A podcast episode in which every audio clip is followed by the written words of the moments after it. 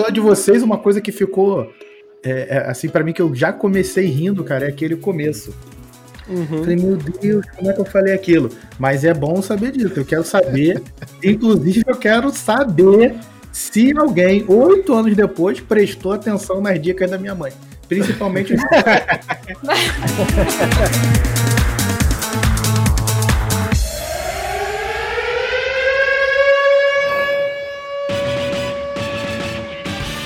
Olá pessoal, seja bem-vindo a mais um Forecast, o podcast do site que nem existe mais. E os meninos e a menina cresceram. Essa é a voz do rato e além do site não existir mais, o Forecast também não vai existir mais. Eu sou o André Wallace, antigo André Big Boss, e faz tempo, né? Eu, eu, eu sou a Bianca Marques, eu me recuso a falar qual era o meu nome dela. Motivos óbvios, mas podem me chamar só de Bianca. Eu sou o Daniel Marques, o antigo Daniel Arquimedes. E por que, que a gente se deu apelidos mesmo? Eu não lembro, cara. Eu não. cara, Bianca Salsichinha? Não, era Bianca Linguicinha. Eu acho que agora, como o Forecast está acabando, cabe a gente explicar a versão real do porquê que a gente deu pra Bianca esse nome, né? Por favor. É uma piada interna da família, porque a Bianca sempre foi a pessoa mais engraçada, e aí a gente falava que uhum. ela ia ser a próxima Dani Calabresa, que era a comediante ah. que tinha na época. E aí ela ia ser a Bianca Linguicinha. Era só isso. Faz sentido. Eu nunca concordei com isso, mas essa é a história. Agora, vocês não podiam ter trocado de nome, porque eu e o Dourado continuamos aí. Bloco do Dourado e Ratoeira. Ninguém mudou de nome aqui. É, mas é porque vocês já eram grandes, a gente cresceu agora. E porque vocês dois não tinham linguiçinha. eu queria muito que fosse uma Bianca Big Boss ou uma Bianca Arquimedes. Porque eu ia é. ficar super tranquila. Se você fosse Bianca Dourado, por exemplo, você nunca trocaria. Ah, não. Aí eu, aí eu trocaria sim. Desculpa. Na adolescência, na verdade, era esquimó e ratinho.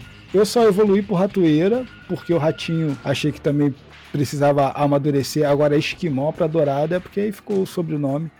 E aí ficou. E no episódio anterior, que vocês acabaram de ouvir há oito anos atrás, ou não, pode ter ouvido semana passada, viram que esses adolescentes estavam entrando no mercado de trabalho. E agora, oito anos depois, nós estamos aqui gravando novamente. Chamamos ele, nunca perdi o e-mail deles, a pauta ainda estava aqui Pronto, então foi muito fácil convocar de novo essas três criaturas para perguntar: e aí, o que aconteceu? Alguém realmente viu a dica da minha mãe e fez? Alguém realmente falou o que, que eu queria ser quando crescer e foi de fato? É isso que nós vamos descobrir hoje. Vamos com a gente no nosso papo de corredor. Dona Bianca, Dona Bianca, no último episódio você falou que tinha só 15 anos. Cara, já 15 que... anos, vai. 15 aninhos. Então eu lembro que era 15, 16 e 17. E todo mundo diz que não se pergunta a idade da mulher. Mas com que idade você tá agora? Me diz aí, eu não quero fazer contas. E já me responde se o que você disse que não sabia o que ia ser e tal. Hoje, pelo menos, você sabe? Nesse momento, eu tenho 23 anos. E a única coisa que eu posso dizer é que deu merda. o pensamento meio que continuou mesmo. Eu hoje eu sou, eu trabalho na área da saúde. Eu sou técnica em enfermagem. Cara, 2020, se eu falar que deu merda pra você, não, né, cara? Tá bombando aí. Pois é, eu tô na área da saúde e mudando de área, na realidade. Porque eu entrei na área da saúde, foi uma loucura que aconteceu na vida. Eu decidi fazer para ver se eu entrava no mercado de trabalho mais rápido, né? Deu certo. Hoje eu trabalho num hospital muito reconhecido aqui em Brasília. Só que eu tô fazendo faculdade de design gráfico agora, que não tem nada a ver. Já aproveitando o cenário que a gente tá de pandemia, como é que tá a situação no hospital? Conta aí pra gente. Lá no hospital que eu trabalho, ele é um hospital que abriu faz pouco tempo, ele fez um ano agora. E ele é um hospital mais de elite, assim, eles abriram realmente focados pra elite. Então a gente uhum. recebe, tipo, deputado, gente rica, então... O tipo, pessoal que toma cloroquina. Ó, eu, eu queria dizer que não, mas sim. A gente recebe muitos cloroquiners lá. É um ótimo nome. Lá tá um pouco mais tranquilo. Lá tá um pouco mais tranquilo pelo fato de não ser um hospital aberto a muita gente, né? E é um público que geralmente não vai se contaminar, né? Com facilidade do, da galera de, de, da, da, de baixa renda. Assim, não é que não vai se contaminar, tem muita contaminação, na, principalmente entre eles. Eu acho que é um pessoal que acha que é imune, sabe? Ah, então é? eles, eles, fazem o que eles querem, eles andam mesmo, vão pra festa mesmo, sabe? Ah, achei que seria o contrário, sinceramente. Não, é porque, uma, eu parei de assistir jornal, assisto muito pouco, então não sei como é que tá essas informações. E essa é uma informação, por exemplo, que eu jurava que seria o contrário, entendeu? Não, na realidade não. Eles estão vivendo como se assim, todo mundo, boa parte da população tá vivendo como se nada tivesse acontecendo, né? E lá não é diferente. E o senhor André Wallace? André Wallace que queria seguir aí uma vida na área de design, se eu não me lembro. Foi semana passada esse episódio, sabe como é que é. Mas muita coisa acontece né, nesse mês de agosto de 2020. Mas, se eu não me engano, era na área de design que você queria seguir carreira. Seguiu? Conseguiu? Então, é, a gente tava vendo aquela semana de rato, né? Que, ou de rato, ó, tô pensando aqui no rato. A gente tava vendo aquela semana de cachorro, na verdade, que passaram-se oito anos, mas para quem tá ouvindo, passou só uma semana, né? Desde sempre eu queria mexer com design. Naquela época eu já mexia com design, achava que mexia muito, mas na verdade não mexia nada de, em termos práticos comparado a hoje, porque eu continuo na área do design. Hoje eu migrei um pouquinho de área, eu ainda mexo bastante com design gráfico, que era o que eu fazia antes mas hoje eu mexo com o design de experiência do usuário, que é um pouco mais estratégico do que simplesmente fazer artes e projeto visual gráfico. Explica para quem não conhece o que, que é esse UX design, é isso? É, o mercado conhece como UX design ou UX design, que é a design de experiência do usuário.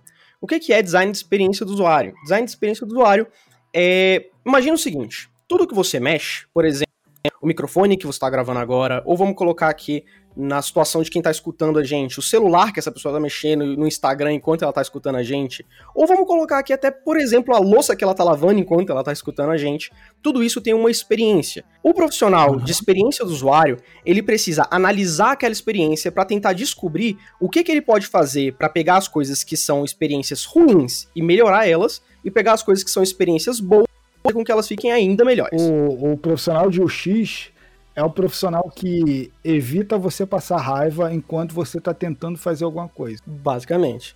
É aquele cara que é responsável por garantir que você vai completar a sua tarefa do jeito mais simples, mais rápido e mais eficiente possível. E olha como é que esse assunto conecta no assunto da Bianca. A Bianca disse que é técnica de enfermagem, a gente perguntou sobre o hospital. Nós estamos no meio de uma pandemia. A pandemia gerou auxílio emergencial. Para receber o auxílio emergencial, você tem que acessar o aplicativo Caixa Tem e lá não tem experiência de usuário nenhuma. A Caixa não tem. Raiva. É, a Caixa não tem, no caso, e eu posso falar sobre isso, porque eu trabalho pra Caixa. Ai, caramba! então, realmente... Trabalhava, trabalhava, até hoje. Eu trabalhava, depois do podcast já era. Não, mas na, eu tô brincando. Falando sério agora, a Caixa, na verdade, tem uma experiência de usuário muito legal, eles têm bastantes profissionais é, que se dedicam muito, mas, obviamente, essa, essa brincadeira em relação a, a essa fila virtual o aplicativo da caixa. É, é, uma, é uma limitação tecnológica que, infelizmente, eles não tiveram como resolver. No caso, eu não estive envolvido nesse projeto, mas eu conheço essas pessoas. Eles tiveram que pensar, uma vez que a gente tem essa limitação, a gente não consegue é, simplesmente acabar com essa limitação, o que, que a gente pode fazer? Eles poderiam simplesmente ter colocado uma tela dizendo assim, você não vai entrar no aplicativo. Mas não, eles pensaram, se a gente pudesse indicar para ele o que, que é isso aqui, ah, ele tá numa fila. Legal, ele poderia estar numa fila, porque ele, ele sabe o que é uma fila, ele tem o conceito de fila na cabeça. Outra coisa é quando será que ele consegue entrar? A gente consegue fazer ali uma análise para ter uma noção de quando ele consegue entrar, se ele tá nessa fila para entrar. Então eles vão pensando em como que eles vão fazer para fazer com que você entenda onde você está, o que você precisa fazer e para onde você vai, da maneira mais prática e fácil possível dentro do que eles são capazes de fazer. E o Daniel, Daniel, por onde você andou? Que caminho você trilhou? Cara, o que aconteceu de oito anos nessa última semana para acabar o mundo? Bianca disse que não sabia o que queria ser e virou técnica de enfermagem. O André continua tão designer quanto no dia que ele nasceu. E eu que queria ser publicitário, virei jornalista. Que beleza! Você é do pessoal então que toma soco na cara. O pessoal que a galera quer bater quando tem alguma matéria, alguma coisa do Bolsonaro. Exatamente. E jornalista, cara, por que, que você seguiu esse caminho? O qual, qual foi o que, né, o que te levou? A gente, inclusive, tem um episódio aqui no Forecast sobre coisa de jornalista e a coisa já não era boa naquela época. Me diz o que, que te levou aí por esse caminho de jornalismo. Cara, eu acho que a coisa nunca vai ser boa pro jornalista, porque é, o jornalista acaba sendo aquele cara que tá ali mostrando que os outros não querem mostrar, então ele tem muita gente que não gosta dele, né? É, o motivo que me fez virar jornalista é o motivo mais besta possível. Todo mundo aqui, Daniel, é, só virou o que é por motivos bestas, cara. Ninguém aqui. Relaxa. É, tirando eu, que veio designer pra salvar o mundo, porque obviamente é isso que o designer faz, né? É. Salva o mundo. Eu decidi fazer jornalismo simplesmente porque no ensino médio a minha professora de redação elogiava meus textos. Venhamos e convenhamos, eles realmente eram muito bons. Aí eu pensei, ah, o que eu vou fazer que eu posso ganhar dinheiro? É, fazendo o que eu já gosto, já, já sou bom, ou pelo menos dizem que eu sou bom em fazer. Aí eu fui pro jornalismo. Entrei naquele site lá do Eu Estudante, pesquisei assim, faculdades que, que batem lá com, com o que você gosta, fiz o teste vocacional e falei, ah, beleza. bem. Eu vou bem, vou, vou virar jornalista. É, uma decisão assim que ouvi vários, tem certeza? Mas segui. no final das contas ele não tinha. Não tinha, inclusive ainda não tem. É, lá no episódio a gente falou que quem não quer nada, quem não quer ser nada, virar, acaba virando administrador, né? Você virou jornalista. Isso. Então, assim, ninguém fez a administração, então estamos tranquilos. e no jornalismo, assim, a gente tem hoje várias vertentes. Principalmente hoje, o que está muito em voga é o jornalismo político. Você chegou a se especializar assim, em alguma área ou não? O que vier, você cobre. Quando eu estava na faculdade, como todo estudante de jornalismo, eu, eu fiz muito jornalismo local aqui em Brasília, né? Aí crime, um pouco de política local. Agora eu estou no jornalismo político mesmo. Em Brasília não tem muito para onde correr. E para formação de para formação de vocês, aí no caso você fez faculdade de jornalismo e tal, chegou a usar algum recurso assim do governo, ProUni, fiéis, essas coisas ou não? Não, não cheguei a utilizar não. Eu entrei assim por conta é rico, é rico, se né? Não sei se a cota conta como algum serviço, alguma coisa do governo, mas não, eu estudei na faculdade pública, então. Não, é... sim, então. Isso é coisa do governo. Eu acho, eu acho muito bom. Você acaba é, é, é, fazendo uma entrada com mais pessoas, tendo mais a, acesso né, a essa. A, né, ao estudo, né, ao ensino superior. Uhum. A Bianca fez o curso técnico. Isso. Né? Isso. Mas aí a faculdade tá nos teus planos e tal? Como é que tá? Não, já comecei a faculdade. Começou a faculdade. Isso. Esse mês? Uhum. Design? Isso. Caramba. E, e como é que tá? EAD direto? E é isso? É, EAD. É a vida que a gente tem Outra... por agora na pandemia, né?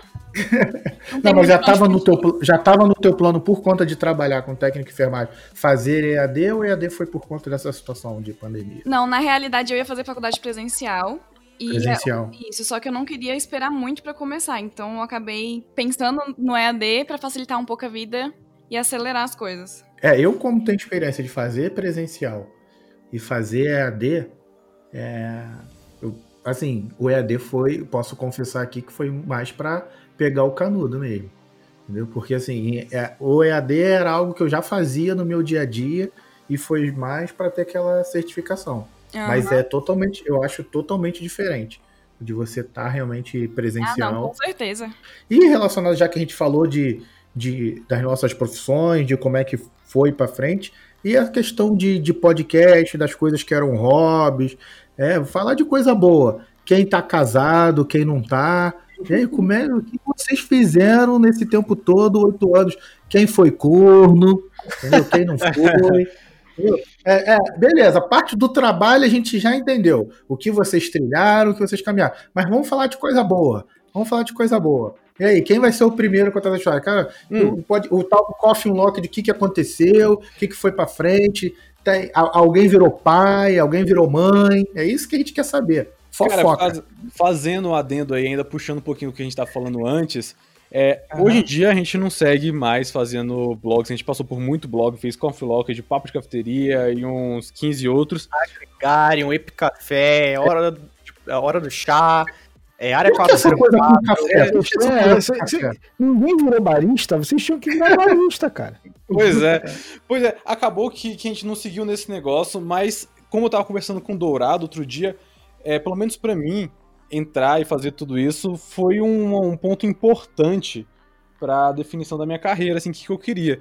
Inclusive, dando aí os créditos a quem merece, foi importante ter participado daquele forecast, aquele dia, oito anos atrás, para me fazer pensar que talvez essa coisa que a gente fazia na internet poderia se transformar numa profissão, que eu acabei canalizando e pensando nisso como jornalismo, né? Sim, sim. Não, muito interessante. E, e, e, e até é, reouvindo o podcast anterior, né? E agora a gente lançou aí, cara, ele foi lançado né, no original em 4 de abril de 2013. A gente gravou em março de 2013 e lançamos ele em 4 de abril de 2013. Eu percebi o quanto aquele episódio já era bom na época, né? E, e que vocês tomaram de assalto, assim, o, o, o podcast. E você que entrou no jornalismo, é, se você ouvir bem e, e, e, for com esse, né, com esse prisma do jornalismo, cara, vocês acabaram entrevistando a gente, querendo saber como é que estava, como é que era a nossa carreira, para pegar informações que seriam ah. valiosas para vocês, né? Vocês no meio do episódio, vocês dão uma virada, creio que até por estar tá fazendo podcast também naquela época, mas é. vocês dão uma virada e vocês começam a entrevistar a gente e, e, come, e começam a retirar informação. Então, assim, eu acho que tem tudo a ver com a tua profissão hoje. Talvez por isso a gente tenha matado o forecast né, com essa participação. é, o Dourado virou e falou: Cara, os caras fizeram podcast por nós, não tem mais por que a gente fazer isso aqui. Cara, a coisa que mais me dói até hoje, desde aquele dia, é lembrar vocês falando no final: Ah, espero que vocês participem novamente. E nunca mais teve podcast. nunca mais teve podcast. Perceba. Cara, tá, que nada, veja, cara. Veja só, a gente voltou e a primeira coisa que a gente foi falar é: ó, nós vamos voltar e nós vamos gravar com vocês novamente. Aí tava cara, esperando só passar o tempo para vocês aprenderem começarem a trabalhar e voltar a contar a experiência. Porque não fazia sentido a gente colocar outro episódio no ar nesse meio do caminho, entendeu? Se não tiver episódio na semana que vem, eu realmente vou chorar. é, tecnicamente tá morrendo mesmo, porque forecast não vai existir mais. Nossa senhora! Esse vocês mataram. Mas a gente fez o prometido, que era chamar vocês para gravar novamente. Não foi. Mas isso não exime, essa historinha toda que fez chegar até aqui, não exime do momento fofoca do podcast. E aí, seu André, dona Bianca, seu Daniel, quem foi corno nessa vida? Oito anos, não é possível que eu não tenha um chifre para contar. Não é possível. Mas olha só, a gente, os três, nós estamos vivendo na mesma casa no momento da pandemia. É, até porque, como eu trabalho na saúde, eu sou a única que estou saindo para realmente trabalhar. E aí a gente pensou, Sim. né? Eu não quero matar meu pai e minha mãe. Estão lá em casa, são mais velhos e tal. Se for pra matar alguém, tem que ser alguém que eu não goste tanto. Aí eu vim pra cá, que tem eles. o André, que é chato. É. E aí, nesse momento, estamos nós três e os três namorados na casa também. Ou seja, tem 32 pessoas aqui com a gente. Correção aí, ó. Três namorados e um noivo. Quer dizer, dois namorados e um noivo. Eu noivo, é. O noivo, ele é noivo de quem? Que ele tá sozinho. É noivo de quem? Noivo aleatório. Não, Mas é. No, isso ah, já configura a aglomeração? Em termos práticos, não, porque a gente tá aglomerado todo mundo junto em quarentena. Em quarentena. É, então tudo bem. Não, e não que eu tenha, e não que eu tenha algum preconceito, longe de mim. Mas você falou que seu noivo e são dois namorados, então o André e o Daniel namoram dois caras. Ou se namora, é. né? Ou se namoram. Ah, fica em aberto. A gente quer fazer piada, a gente não conta nada, né, na real. Ou seja, vocês não estão em quarentena, vocês estão numa suruba, sem ser. Exatamente. O surubão de Brasília. Vou ter que, que resumir a história, então. É, é estamos... Daninha, você tem que começar lá do começo. Porque eles não sabem de absolutamente nada. Eles não sabem que a gente passou três anos morando junto. Pois é. Então vai lá. É, desde que eu me mudei para Brasília, depois de morar algum tempo com tia e tal, com outros parentes, é, nossos, a tia que eu morava e os pais do André decidiram se mudar para uma área que era muito distante do centro da cidade, que pra gente era muito inviável. Aí eu e André fomos morar juntos, fizemos o começo dessa república que hoje moram as 30 e 97 pessoas aí. e depois, quando chegou a pandemia, Bianca veio pra cá. Em resumo da história, André namora com uma menina para tirar a dúvida. Eu namoro com outra menina e Bianca está noiva diferente de vocês que em oito anos, desde a última vez que a gente conversou, vocês tiveram tempo pra ter filho e o filho já tá conversando, a gente Já. ainda não teve filho, não, nem, nenhum casado até o momento. Ah, verdade. É, isso, isso aí aconteceu. O rato já tinha filho e agora eu tenho. Agora eu tenho um filho. Eu vou contar um negócio pessoal pra vocês aqui, que a gente tem uma aposta entre a gente pra ver quem vai ter filho primeiro, né? Hum, É verdade. É verdade. Nós dois, eu e o André, e a nossa família toda, a gente bota pro Daniel. É, o Daniel vai ser o primeiro a ter Uhum. filho. A gente deu mais um ano pro Daniel. Dentro desse um ano, a gente acha que vai. Eu quero saber quanto dinheiro tá nessa aposta aí, porque eu quero uma parte, já que eu sou o objeto da Vai aposta. ver vale a pena, Daniel. É, vai ver É, vale a a real é pena. que a gente aí, cara. apostou uma pizza só, né? Porque tu não vale tanto assim, né? Ó, a gente pode dar, dar o valor em fralda. E vocês, rapazes, Thiago e Rato, no caso, Dourado e Rato. oito anos se passaram desde o último podcast, precisa saber o que, que aconteceu com vocês nesses oito anos. Alguém foi corno. Talvez alguém tenha sido corno, alguém tenha, tá tentando falar isso há um tempão e não tá conseguindo. Ele, ele só queria que a gente falasse assim, ó, oh, eu fui corno, pra ele falar, nossa, eu também, eu entendo. Nossa, eu sentimento." também. Até onde eu sei, não fui corno, não. Mas em oito anos, o que aconteceu? Eu mudei de emprego e, cara, tô na empresa, na mesma empresa desde então. Antes eu mudava de emprego de três em três anos. E agora estou há oito anos na mesma empresa. E tive um filho, cara. Meu filho fez três anos agora em maio, no meio da pandemia. Fizemos uma festa virtual. E, cara, tô trabalhando hoje numa área totalmente diferente. E vocês que não tiveram filho, eu recomendo, cara. Ter filho é muito bom. Fazer melhor ainda. Falhar até também é legal. Eu lembro, eu lembro, inclusive, que vocês falam assim, não, a gente tem aqui uma regra, vocês falaram que eram protestantes, na época, no episódio anterior e tal, e aí tinha que seguir essa regra, então transar só depois do casamento. Conseguiram? Então, Deus meio que morreu na pandemia, né? Na real. Tanta coisa mudou em oito anos, tanta coisa. Eu acho que nós três somos as pessoas menos protestantes da nossa família nesse momento. A gente só é protestante se levar em conta que a gente tem que protestar com as besteiras que eles falam. Olha que louco esse assunto, a gente já falou aqui de política, agora entramos em religião. Vamos falar de futebol também, para aproveitar ou não? 7x1. Foi o que aconteceu entre um podcast e o outro. 7x1. Se- Que é 7 mais 1, 8. 8 anos. 8! Olha aí, olha aí. Tava, tava, tava escrito nas estrelas. Que 8 é o dobro de 4 do forecast. Cara, parabéns, aí, parabéns. Mas aproveita aí o, o, o assunto de religião e diz aí pra gente o que aconteceu aí nessa área. Desistiram, pularam do barco. E aí, quem de vocês quer começar? Aí Então, agora ficou tenso. É, é, acho que eu vou Posso- começar, posso começar? porque... Ah, então Tá, começa aí. André. Ah, legal, aí ninguém começa. acontece um fato, acho que na maioria da- da- das famílias, porque assim, a gente também é protestante e a gente mudou muito também é, da época para agora.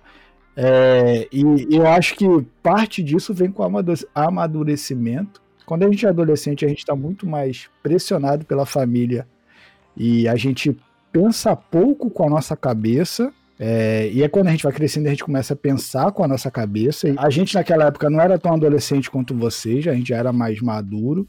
Hoje a gente está muito mais maduro, a gente já pensa muito diferente também. Acho que as coisas evoluem e amadurecem, né? A gente começa a viver coisas novas.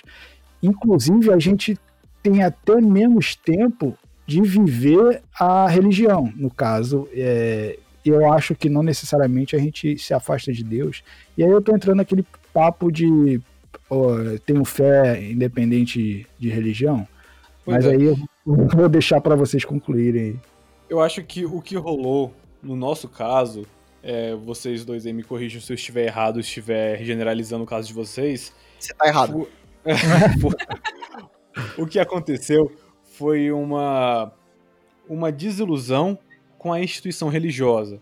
Porque quando você é protestante, você tem aquela visão de que, diferente do catolicismo, que é um negócio estruturado, que tem uma, uma, uma estrutura lá que tem o Papa que manda, e que o protestantismo não é tão congelado, tão, tão certinho assim. Na verdade, é uma instituição que tem os seus próprios interesses, que tem seus dogmas, tal qual a Igreja Católica, e eu acho que o que aconteceu com a gente é não exatamente uma questão é, de fé, mas uma questão de não se ver mais dentro dessa instituição que, como a gente está vendo ultimamente, defende pontos que às vezes são um tanto radicais. Então, eu já fiz até teologia, gente. Relaxa. Caraca. Relaxa. Ah, é, é uma pressão da família que olhavam assim e falavam assim: aquele ali é o pastor da família. Realmente, é, é, quem viveu, né, e eu posso falar que vivi mais, e até num tempo mais, an né, mais antigo do que vocês, realmente essa questão de se decepcionar com a instituição é real. Mas o que eu posso dizer, no meu caso, eu mantenho a minha fé, eu acho que hoje eu estou muito mais próximo, é, em contato com a minha espiritualidade sem ter a instituição do que eu estava antes.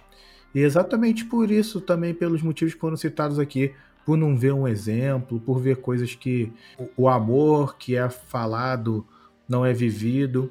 E assim, tá tranquilo se decepcionar com a instituição. Hoje eu, eu não, não levo culpa nenhuma por conta disso. Mas é algo que um processo que eu também passei, mas que fez eu me conectar mais com a minha espiritualidade e me tornar mais humano, entende? Se, é, é, é, entender muito mais as, as pessoas, é, ao invés de, de, de, excluir né, as pessoas e agregar. Então acho que é tranquilo. Mas eu até estava conversando com uma pessoa né, que ela era espírita, e aí eu falei com ela, falei, olha, pode ser que a sua religião é, esteja certa e por mim não tem nenhum problema, eu respeito, mas ainda assim é, valeu a pena seguir os ensinamentos que eu aprendi com os evangelhos de Jesus. Porque, cara, se no final de tudo a gente descobrir que a gente tem que reencarnar e viver de novo, ainda assim, entendeu? Pegando os ensinamentos desse cara aí, valeu a pena, entendeu? Valeu a pena ser uma pessoa boa. Então, acho que esses ensinamentos que ficam.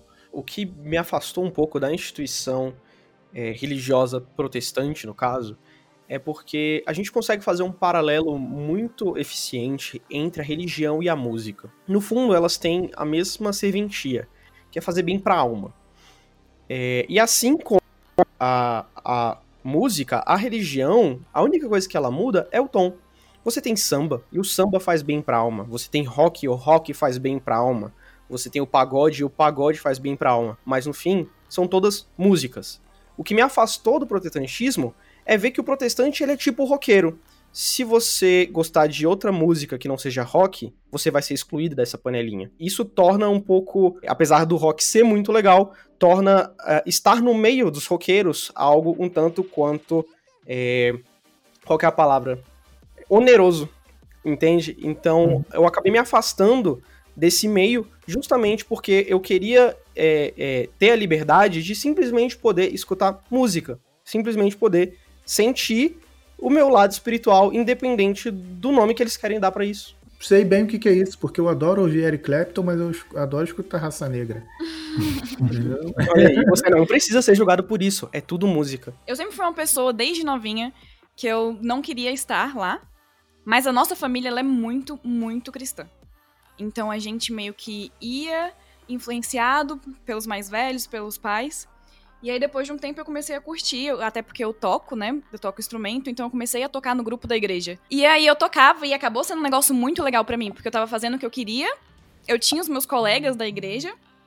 Então, no momento que eu ia pra lá, tocava, depois encontrava o pessoal, era legal. Só que aí eu tive muito desse, desse, eu tive muito desse negócio que o André falou, de você perceber que se você não se encaixa lá, você. Eles não vão tentar fazer você se encaixar, você acaba sendo só excluído. E querendo ou não, assim, é uma coisa que eu acho que acontece com todo mundo, a gente cresce, a gente fica curioso, a gente vai querendo ter experiências na vida. E não só, tipo, curioso, ah, meu Deus, eu vou fazer uma coisa errada ali, sabe? Mas você quer ter experiências na vida onde você não consegue ter por conta da pressão do lugar onde você tá. Você quer errar, né? Você quer ter o direito de errar, se for o caso. Não, às vezes não é nem errar, às vezes é só poder fazer qualquer outra coisa, tipo escutar música secular. Testar e errar, se for o caso, né? Justamente. Não é ir pro caminho errado sabendo que é errado. Deixa eu testar e experimentar. Justamente. E aí eu lembro que eu era novinha, eu lembro que eu comecei a namorar com um cara da igreja. E aí eu lembro que eu fui pro ensaio do louvor, né? E aí viraram pra mim e falaram: é, A gente ficou sabendo que você tá namorando e você não vai poder mais tocar com a gente se você não terminar. E todos eles namoravam também. Eu era a única mulher, no caso, lá no louvor. E aí eu falei: Oi? Aí eles, é. Aí eu falei, aí eles falaram, ah, então você vai ter que escolher entre trocar. em- oh, então você vai ter que escolher entre tocar e namorar. Cara, a questão é que a igreja tem toda essa questão de, de que você é julgado muito pela aparência. Assim, generalizando, né? Claro que tem que não é todo mundo.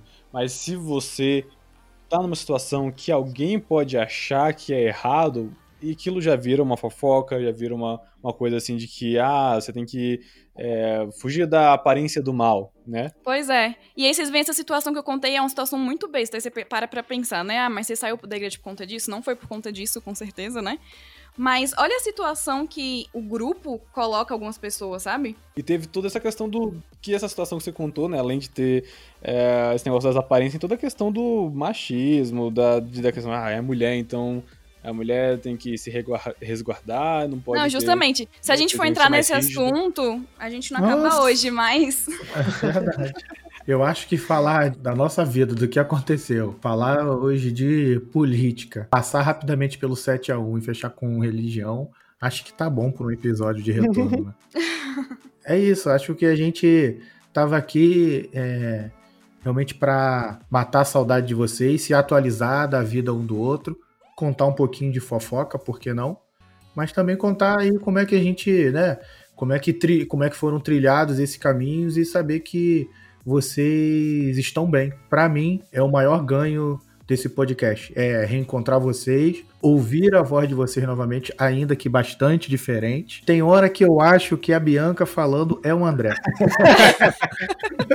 Ai, acontece o tempo todo. E o namorado dela vive confundindo nós dois. Eu tô cansado de tomar beijinho no pescoço.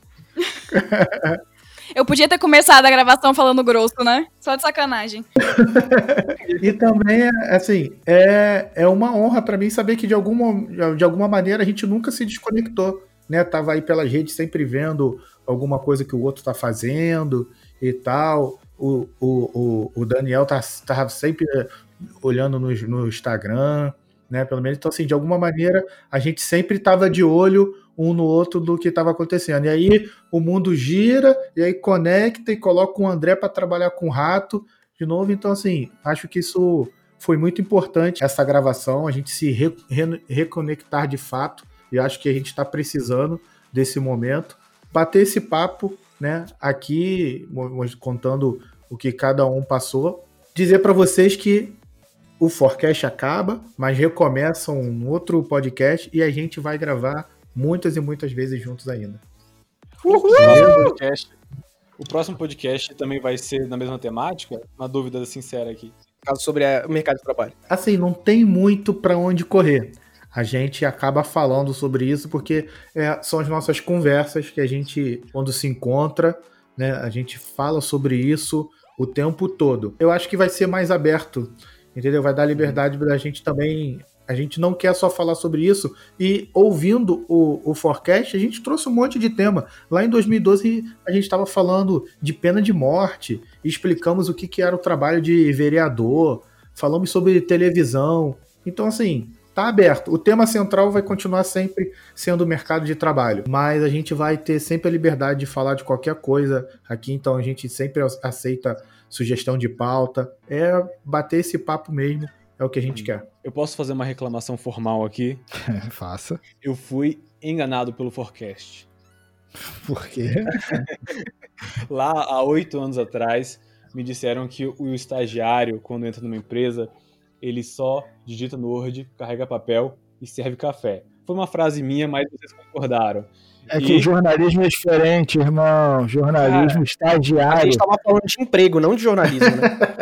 Na, na área audiovisual, acho que em geral, o estagiário é um profissional completo, irmão. É, então, essa parada de que ah, o estagiário vai servir café aqui na redação é historinha pra boi dormir. Lá contrata estagiário para trabalhar como se fosse um cara profissional já, um cara formado e tudo mais.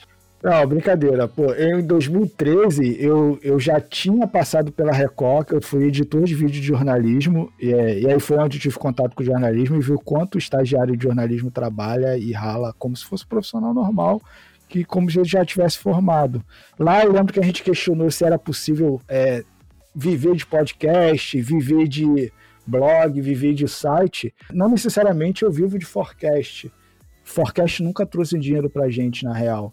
Mas eu vivo de internet. Então, lá em 2012, quando a gente questionou se, ah, mas vale a pena, isso aqui que a gente está vivendo hoje, será que vai ser útil pra gente? Cara, para mim foi muito.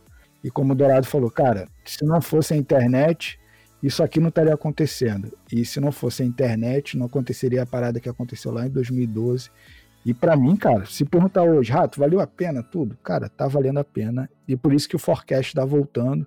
Volta com novo nome, volta, sei lá como, mas volta para falar o que eu falei com o Dourado. Eu falei, mano, vamos voltar. Eu só quero falar na internet, só quero desabafar, se for o caso, e botar minhas ideias para fora e usar isso aqui talvez como uma terapia tá aí, a internet é possível para todo mundo. Te complementando, Rato, eu concordo com o que você disse pra caramba. Tipo, a visão que eu tenho de o, o que eu aprendi nesses oito anos, que daria para resumir, é igual você teve que dar, dar as caras e se arriscar. Eu acho que tanto no mercado de trabalho quanto na vida como uma coisa mais ampla, a evolução vem da gente colocar a cara a tapa e sair e ir se metendo nos lugares, né? E, e é se arriscando que eu acho que na minha trajetória, da minha curta trajetória profissional até o momento, eu só me arrependo de coisas que eu fiz no trabalho quando eu decidi não arriscar. Putz, é isso, é isso. Eu lembro que a gente falou alguma coisa sobre aproveitar as oportunidades. Eu acho que em 2012 as oportunidades eram menores. Hoje, para tudo, velho, para trabalho, para relacionamento, para religião, cara. Hoje eu não preciso estar numa igreja para ter bons pastores pregando e ouvindo uma boa mensagem tem na internet. 2012 não tinha. Hoje eu trabalho para um cara de Brasília, coisa que em 2012 era um pouco mais difícil, mas quando eu comecei a editar, isso era inviável. Então eu acho que, é, talvez fechando o podcast lá de 2012, como é que faz para ser um profissional qualificado e um, e um profissional que tenha resultado?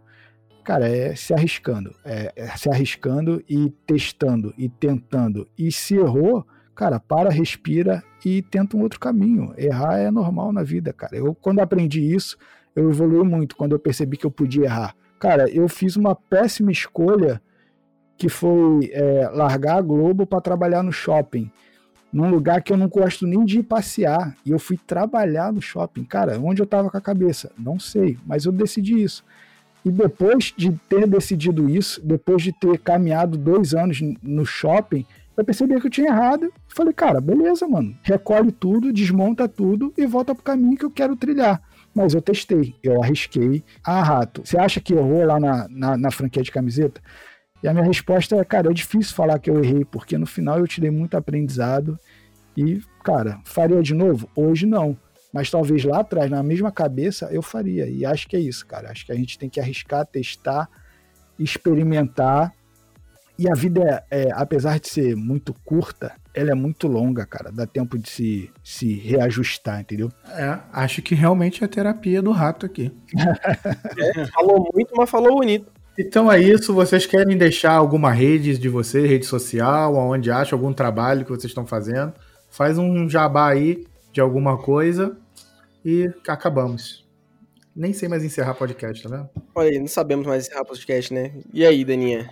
Acho que a última coisa que a gente fez é o Epo Café, que era o nosso podcast de RPG, que a gente fez uns três episódios, repostamos um e desistimos de novo. E foi isso que aconteceu. tá lá, o episódio pra vocês ouvirem. É uma bosta, mas é legal. Ai, que beleza, que beleza. Então só tem isso? É, por enquanto só tem isso, porque a gente chegou no momento da nossa vida em que a gente tá naquela marcha 200 por hora para avançar no, no âmbito profissional, então a gente acaba não tendo tempo para fazer coisas como gravar podcast, que é algo que não. antigamente tomava muito tempo, mas agora, pelo que eu tô vendo, não tá tomando tanto tempo assim. É verdade. Tô interessado em voltar. Contem conosco no que vocês precisarem, tá bom? E com certeza vocês voltam, mas agora não vou esperar oito anos para chamar de novo. um grande beijo no coração de vocês. Tchau, tchau.